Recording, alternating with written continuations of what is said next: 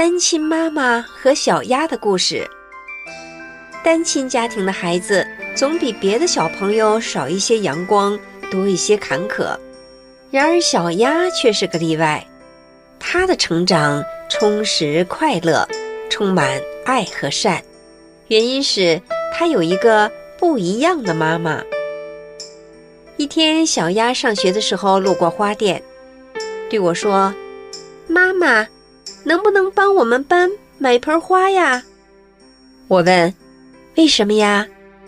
他脆生生地说：“老师说到期末的时候会表扬为班级做贡献的人。”我说：“如果你是为了得到老师的表扬，那我不能给你买；如果是为了班级同学能有一个美丽的环境，我就会给你买。”他眨了眨大眼睛，很疑惑。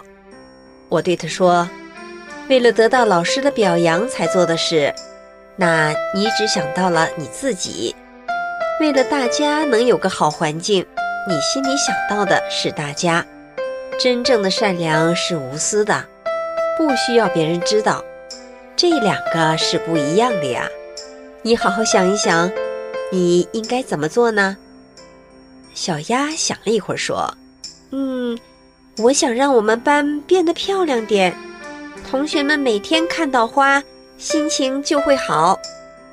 我追问说：“如果老师不表扬你，你会难过吗？”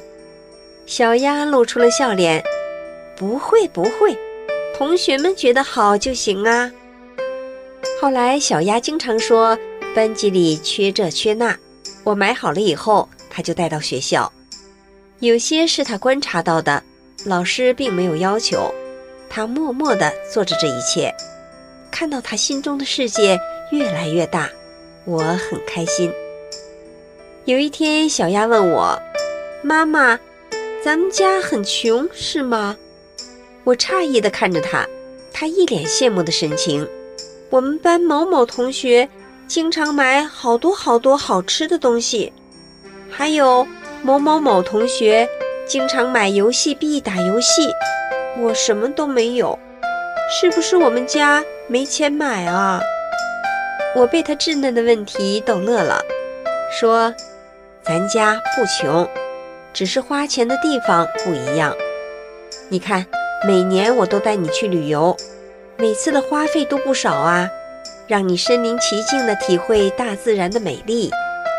当你站在巍峨的高山脚下。”体悟人在大自然面前的渺小，领会神传文化的内涵，你会升起对天地神明的敬畏之心，懂得谦卑和包容，懂得退让，这样的消费不是更有意义吗？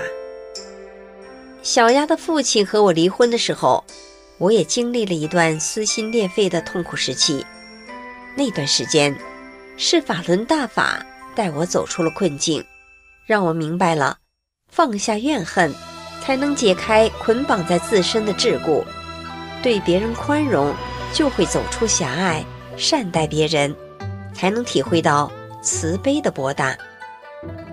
一天，小鸭嫌他爸爸寄来的水果不好，我对他说：“爸爸给你买水果，就是心里惦记着你。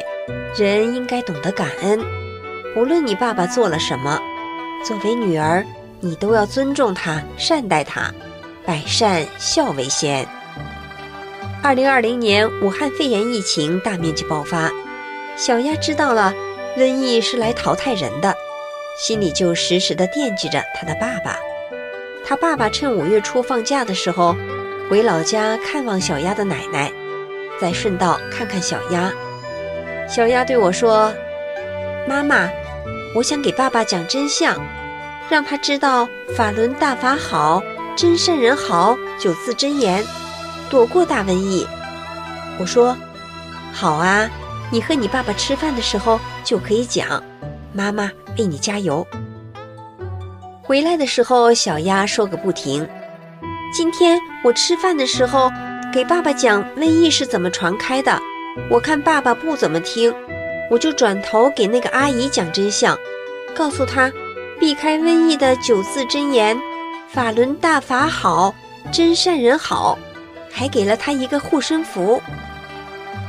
我和小鸭的生活虽然简单，但是处处都有笑声。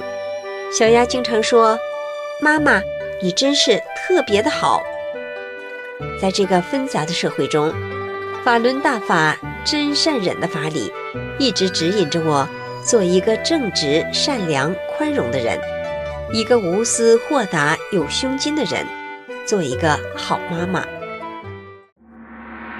二零二一年五月一日。